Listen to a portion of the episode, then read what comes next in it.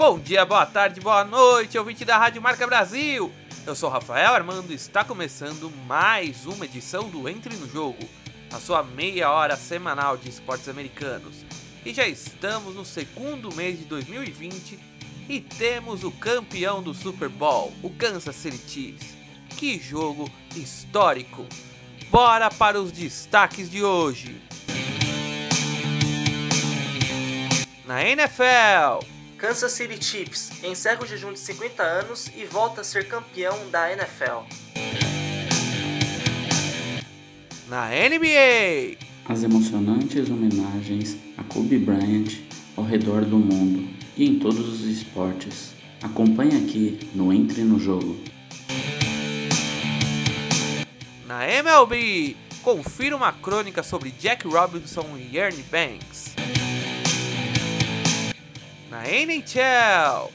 Eu sou a Lili Rodrigues e daqui a pouco eu conto para vocês a vitória incrível do Rio Canes contra o Canucks no Shutout. Esse jogo teve até homenagem ao domingo de Super Bowl. Fiquem por aí.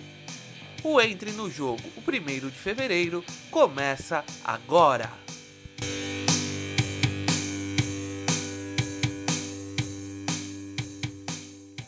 Futebol americano!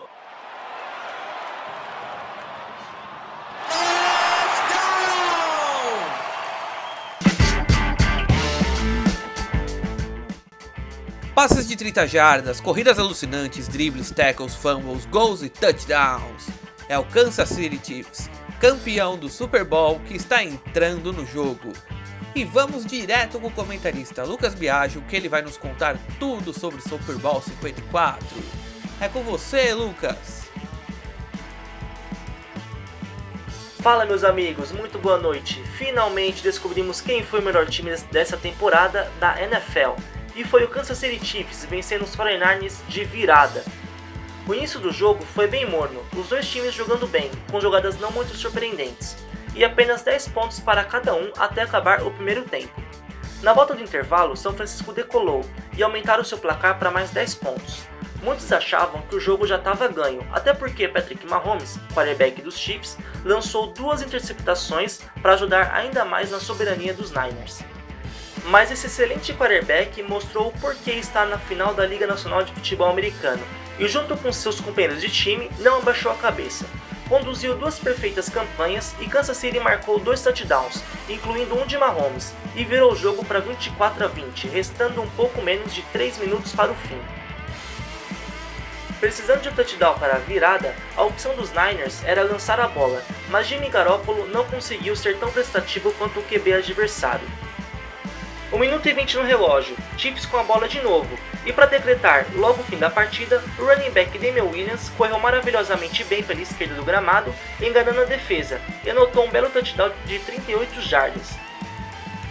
Ainda dava um pouco de tempo para os 49ers tentar uma, tentar uma reação, mas Garoppolo foi interceptado. Placar final 31 a 20 e muita festa na cidade de Kansas e de seus torcedores ao redor do planeta, e também dos haters de São Francisco como eu. Com a vitória, os Chiefs conquistaram seu segundo anel do Super Bowl e evitaram que os Niners conseguissem, conseguissem seu sexto para se igualar aos Patriots e Steelers. E agora vou falar sobre as premiações. O MVP do Super Bowl foi nada mais nada menos que Patrick Mahomes. O vencedor do prêmio Calouro do Ano foi para Nick Bosa, dos Niners. Calais Campbell, defensive end dos Jaguars, ganhou o prêmio Walter Payton Man of the Year, prêmio dado ao jogador mais solidário da liga na temporada. Solidário no sentido de doar parte do salário a instituições de caridade. E, unanimamente, Lamar Jackson, quarterback dos Ravens, foi escolhido MVP da temporada. Ele foi o segundo MVP da história da NFL a ser escolhido de maneira unânime. O primeiro, adivinha quem foi? Se você disse Tom Brady, acertou. E por falar nessa lenda, eu acho que podemos esquecer daquele papo de aposentadoria. Isso porque o jogador disse em um dos comerciais do Super Bowl que não vai a lugar algum e tranquilizou o coração de seus fãs. Porém, ainda não se sabe se ele vai continuar nos Pets ou se vai para outra franquia. Vamos esperar. Bom, pessoal, por hoje é só. Até mais e parabéns ao Kansas City Chiefs, de Lucas Biagio para o programa Entre no Jogo. Valeu, Lucas! Parabéns, Kansas City Chiefs! Parabéns, Patrick Mahomes! Parabéns, Travis Kelsey! Parabéns, Coach Andy Reid! Gosta dos Chiefs? Então entra no arroba no jogo oficial e veja um desenho que a Canário Negro Art fez desse técnico sensacional. Você vai gostar e eu aproveito para te convidar a curtir a página da Canário Negro, que é uma página de arte muito bacana. E que show que é o Super Bowl, não é mesmo? O Super Bowl 54 ocorreu em Miami, no Hard Rock Stadium, campo do Miami Dolphins, e teve como show do intervalo a dupla de cantoras Shakira e Jennifer Lopez, que pela primeira vez subiram juntas em um palco. Só o Super Bowl para proporcionar um momento como esse. E logo após o jogo, tivemos uma notícia que abalou todos os fãs da bola oval aqui no Brasil. O narrador Everaldo Marques, voz do futebol americano no Brasil, trocou de emissora e por enquanto não narrará mais esse esporte que ele ajudou a propagar com suas narrações extraordinárias. Boa sorte nessa nova etapa, EV. Você é ridículo! E para encerrar o futebol americano, que tal contarmos um pouco dos campeões do Super Bowl 54? Então vamos lá. O Kansas City Chiefs não fica no Kansas. Não faça que nem o presidente Trump, que mandou parabéns pro estado errado. Kansas City Chiefs fica na cidade de Kansas, mas no estado do Missouri, mesma cidade que o time de beisebol Kansas City Royals e mesmo estado do St. Louis Cardinals, também da MLB, e do St. Louis Blues da NHL. Mas a equipe nem sempre residiu na cidade do Kansas, no Missouri. O empresário Lamar Hunt, após assistir uma partida da NFL entre Baltimore Colts e New York Giants, decidiu criar a sua própria equipe e ainda foi mais ousado do que simplesmente criar uma única equipe. Ele criou uma liga para o esporte da bola oval. Assim surgiu a American Football League, a AFL, em 1958. O time que surgiu em questão chamava-se Dallas Texans, e seu símbolo era o estado do Texas. Mas em Dallas já existia outra equipe, os Cowboys, e para não dividir as atenções, decidiu mudar a sua equipe de cidade promessa de público, Hunt levou a equipe para Kansas City, no Missouri. O nome veio através de uma brincadeira dos habitantes da cidade que chamava o prefeito local de Chief. Assim, surgiu o Kansas City Chiefs. Chief, ou chefe, é uma referência indígena. Por isso, o escudo atual da equipe, que traja vermelho e branco e também tem uns detalhes em amarelo, é uma ponta de lança indígena, ponta de uma flecha, os Chiefs têm um papel muito importante na história do esporte. No Super Bowl de número 4, eles foram a primeira equipe a ser campeã sem ter pertencido à antiga Liga Nacional. Vencendo o Minnesota Vikings por 23 a 7, fez com que os olhares americanos recaíssem sobre o evento que ainda gerava uma certa desconfiança, pois todos acreditavam que os times da NFL eram melhores que o da EFL. E qual evento é esse? Esse evento é o Super Bowl. E o Super Bowl hoje é o maior e mais assistido evento esportivo do mundo, ultrapassando por várias vezes a final da Copa do Mundo de Futebol. Outro ato legal da história da equipe é o fato de eles terem assinado com o kicker Cairo Santos em 2014, o primeiro brasileiro a jogar na NFL. Outro ano importante na história da equipe foi 2013. Ficou marcado na história a chegada do treinador Andy Reid, um dos mais vitoriosos da história da NFL. Mas, por incrível que pareça, ele nunca tinha ganho um Super Bowl. E após seis temporadas no cargo, junto com o jovem quarterback Patrick Mahomes, que assumiu a titularidade em 2019, levaram o troféu Vince Lombardi de volta ao Missouri após 50 anos. E outro fato legal foi que eles também estiveram presentes no primeiro Super Bowl da temporada 66-67, quando perderam para o Green Bay Packers. Agora, após 50 anos, o título está de volta ao Missouri. Parabéns, Kansas City Chiefs! Em agosto, o futebol americano está de volta, mas aqui no Entre no Jogo da Rádio Marca Brasil, a bola oval sempre estará presente comigo, Rafael Armando, e o comentarista Lucas Biagio. Basquete! E Parabéns!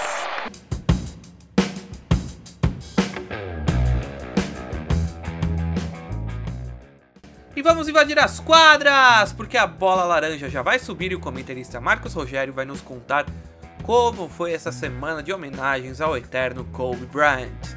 É com você, Marcão! Boa noite, amigos ouvintes do programa Entre no Jogo, da sua rádio Marca Brasil. Aqui quem fala é Marcos Rogério, seu comentarista e amante de NBA.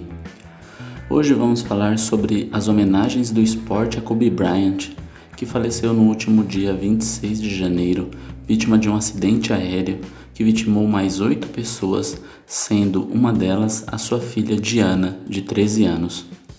Foram várias homenagens ao redor do mundo em vários esportes, como Nick Kyrgios, tenista australiano que entrou em quadra e jogou um game com a camisa de Kobe no Australian Open.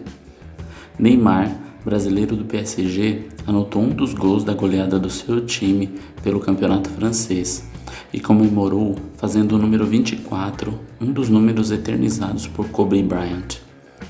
Teve homenagens também em todos os jogos do NBB, o Novo Basquete Brasil.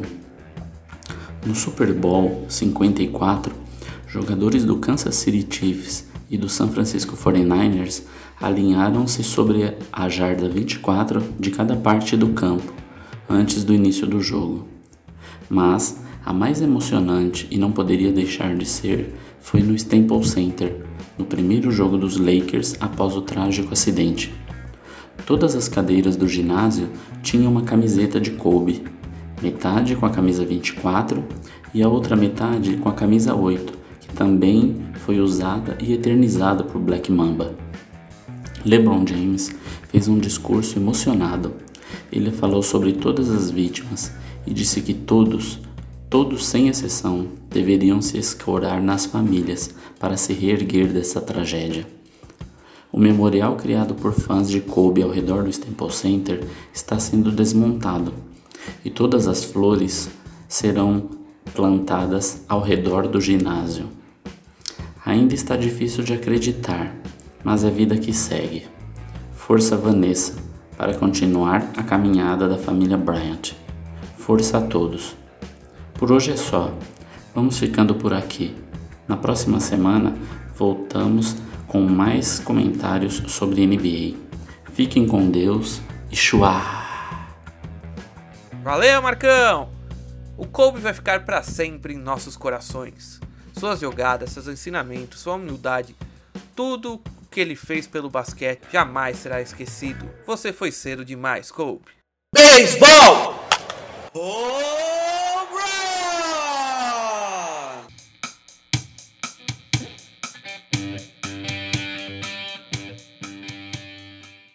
Rebatidas simples, duplas, triplas, home runs, roubos de base, strikeouts. É o beisebol e a Major League Baseball que estão entrando no jogo. Estamos chegando muito perto de termos o beisebol de volta em nossas vidas.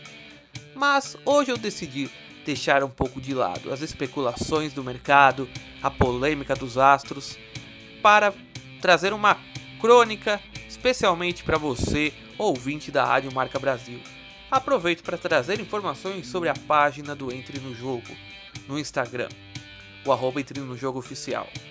Você ouvinte deve ter reparado que ela anda um pouco parada, pois estamos fazendo algumas reformulações e em breve ela estará 100% ativa, cheia de informações e curiosidades, assim como este programa que você está escutando neste momento. Aproveita essa brecha, então, para lançar aqui dois quadros que vão ocorrer na página do Entre no Jogo no Instagram, arroba Entre no Jogo Oficial. Uma será o sexto NBA com o Marcos Rogério, nosso comentarista de basquete, trazendo uma crônica semanal sobre o esporte da bola laranja. E também teremos uma crônica semanal de beisebol comigo, Rafael Armando, que chamará Entre Bases. E o Entre Bases número 1 será quinta-feira no arroba Entre no Jogo Oficial, no Instagram.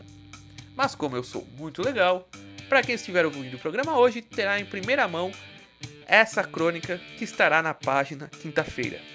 E a minha primeira crônica para o arroba Entre no Jogo Oficial será sobre duas lendas, duas personalidades muito importantes do beisebol. Jack Robinson, do Brooklyn Los Angeles Dodgers, e Ernie Banks, do Chicago Cubs. O primeiro nasceu há 101 anos, o outro a 84, ambos no dia 31 de janeiro. Dois dos maiores jogadores da história, marcados por serem espetaculares no diamante, por terem suas camisas aposentadas por seus clubes e por serem negros. Negros não eram permitidos na Major League Baseball até o ano de 1947, quando Jack Robinson, atuando pelo Brooklyn Dodgers, foi o primeiro jogador negro da liga após quase 60 anos de segregação no esporte, um reflexo da sociedade dos Estados Unidos que também tinha segregação enraizada em sua cultura naquele momento. Essa insanidade de não permitirem negros atuando no esporte do diamante começou quando Cap Anson estrela do Chicago White Stalking, que é o atual Chicago Cubs, se recusou a enfrentar o Toledo Blue Stalking, que tinha em seu plantel o negro Moses Fleetwood Walker. Em 1884, quando o Toledo Blue Stalkings entrou na American Association, Fleet Walker tornou-se o primeiro afro-americano a ser um jogador profissional. Em 1887, porém, a International League proibiu futuros contratos com jogadores negros, mas jogadores que estivessem atuando sob contrato poderiam continuar atuando. Assim, os jogadores foram sumindo do beisebol profissional e surgiu a Negro League, onde times formados por negros competiam. Então, os negros só poderiam atuar pela Negro League e não pela Major League Baseball. Olha que absurdo.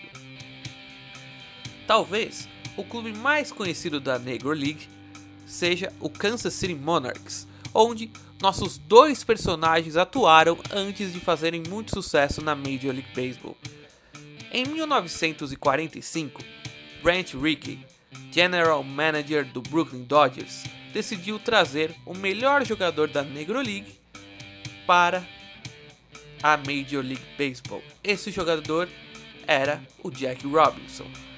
Quando chegou na organização dos Dodgers, Jack Robinson atuou primeiro pelo Montreal Royals, lá no Canadá, time das ligas menores que pertencia ao Brooklyn Dodgers. Sua presença e sua qualidade com bastão e também roubando bases, ele era simplesmente um exímio roubador de bases, porque ele era muito rápido.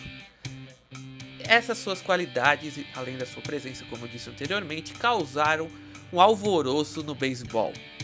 Jogadores adversários e até companheiros de time o desprezavam, o maltratavam e tentavam de tudo para humilhá-lo na frente dos outros, na frente da torcida, somente por conta de sua cor, pois eles acreditavam que se ele fizesse isso, ele, ele reagiria e ele sairia como vilão da história, ou talvez para ele desistir de ser um jogador profissional de beisebol.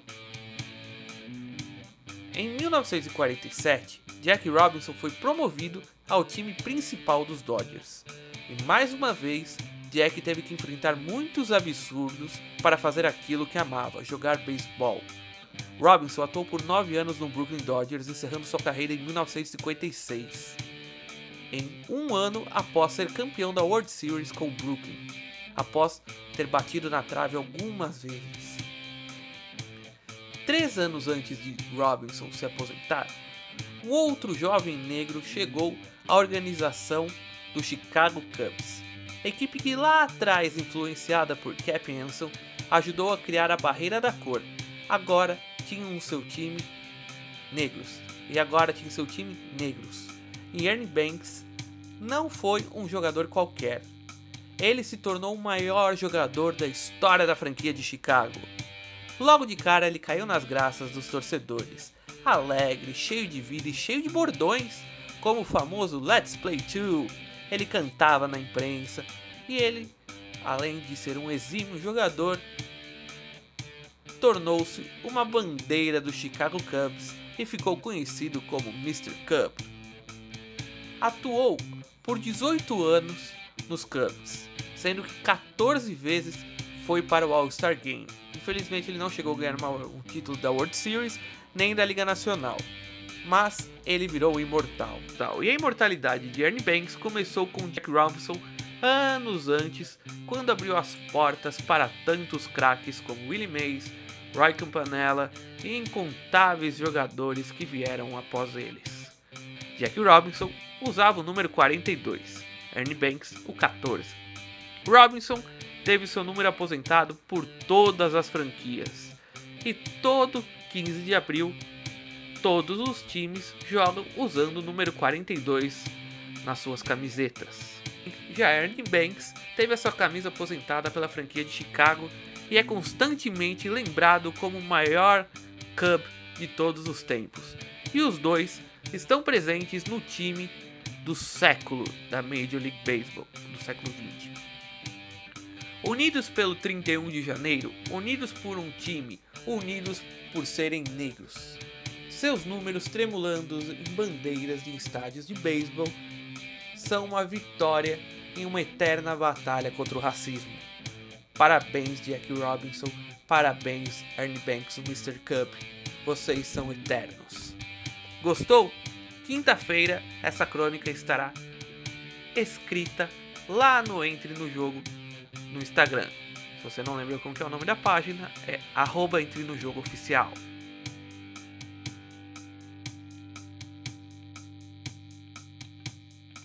Rock no gelo!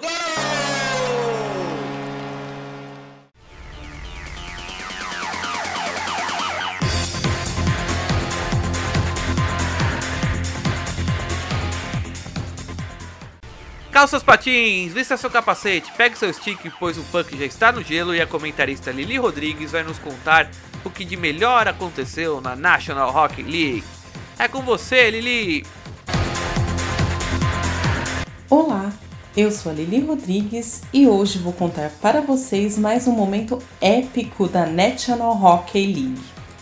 Na tarde do último domingo, dia 2, o Carolina Hurricanes recebeu o Vancouver Canucks em sua casa, a PNC Arena, e venceu o jogo apenas nos shutouts depois do gol de Justin Williams e a incrível defesa de Justin Raymer.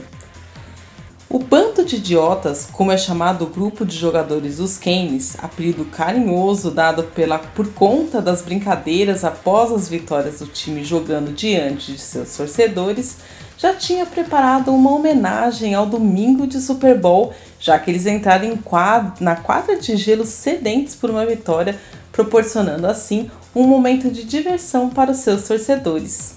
A vitória de 4 a 3 foi um prêmio para o time que jogou com muita intensidade durante toda a partida.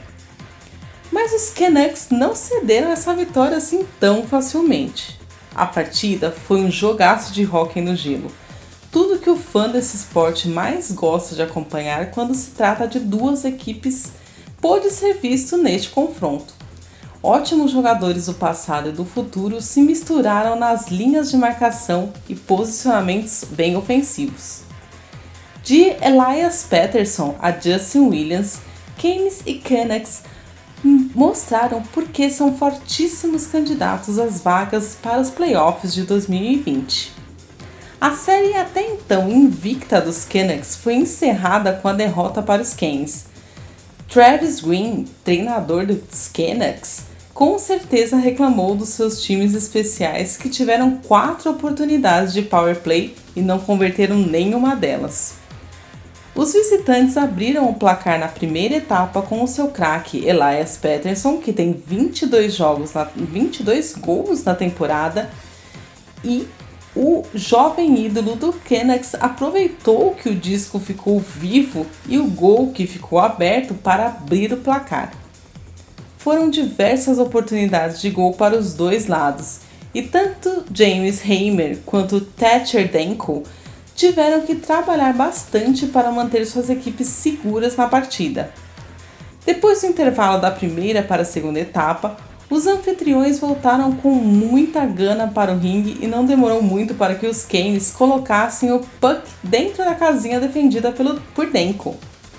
Na verdade, o time retornou com um furacão, além do golaço do Nino Natherhead, com a soma de um spin e um backhand que entrou no canto baixo do goleiro dos Canucks. O time ainda conseguiu a virada com Sebastian Nahile. Infelizmente para os Canes, o defensor Brett Pence sofreu uma contusão no pulso e deixou o gelo repleto de sangue que pingou do braço enquanto se dirigia para o vestiário. PS não retornou para o terceiro período e ainda não há nota oficial sobre a estimativa da ausência do atleta enquanto se recupera da lesão. No terceiro tempo, a, estreia, a estrela da partida apareceu. Andrei Sveknovic marcou um golaço para os donos da casa.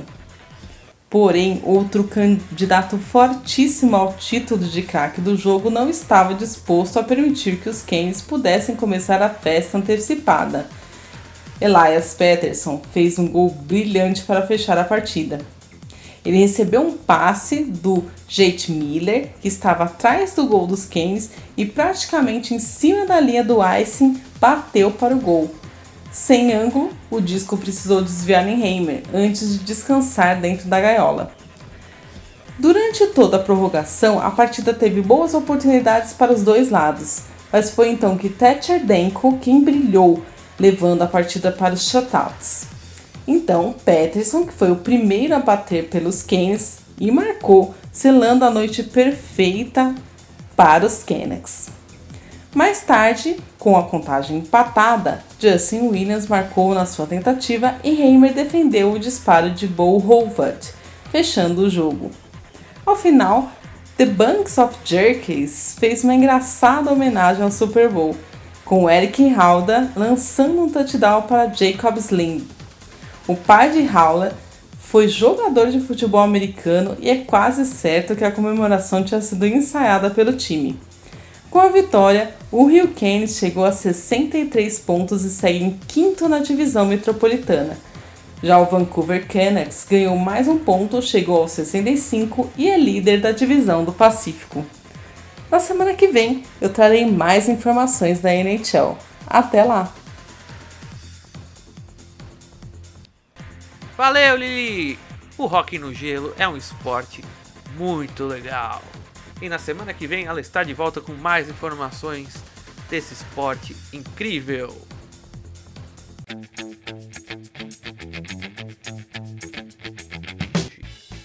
Qual era o número da camisa de Ernie Banks, que atuou pelo Chicago Cubs por 18 anos e é considerado um dos maiores jogadores da história da franquia, conhecido também como Mr. Cub?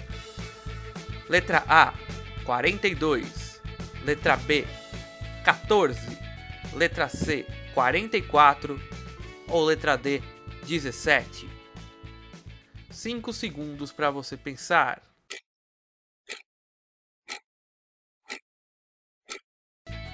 E se você respondeu 14, letra B, acertou. O Mr. Cub atuava com o número 14 e é um dos números aposentados pela equipe de Chicago junto com o número 10 Ron Santo e também o número 23 Ryan Sandberg, o número 26 Billy Williams e com o número 31 dois jogadores, Ferg Jenkins e Greg Maddux. Você deve estar pensando, e o Evers, o Tinkers e o Chance, que eram jogadores incríveis da história da franquia, que eu já até trouxe informações sobre eles. Eles jogavam numa época que os jogadores de beisebol não tinham números em suas camisetas, então por isso eles não têm camisas aposentadas.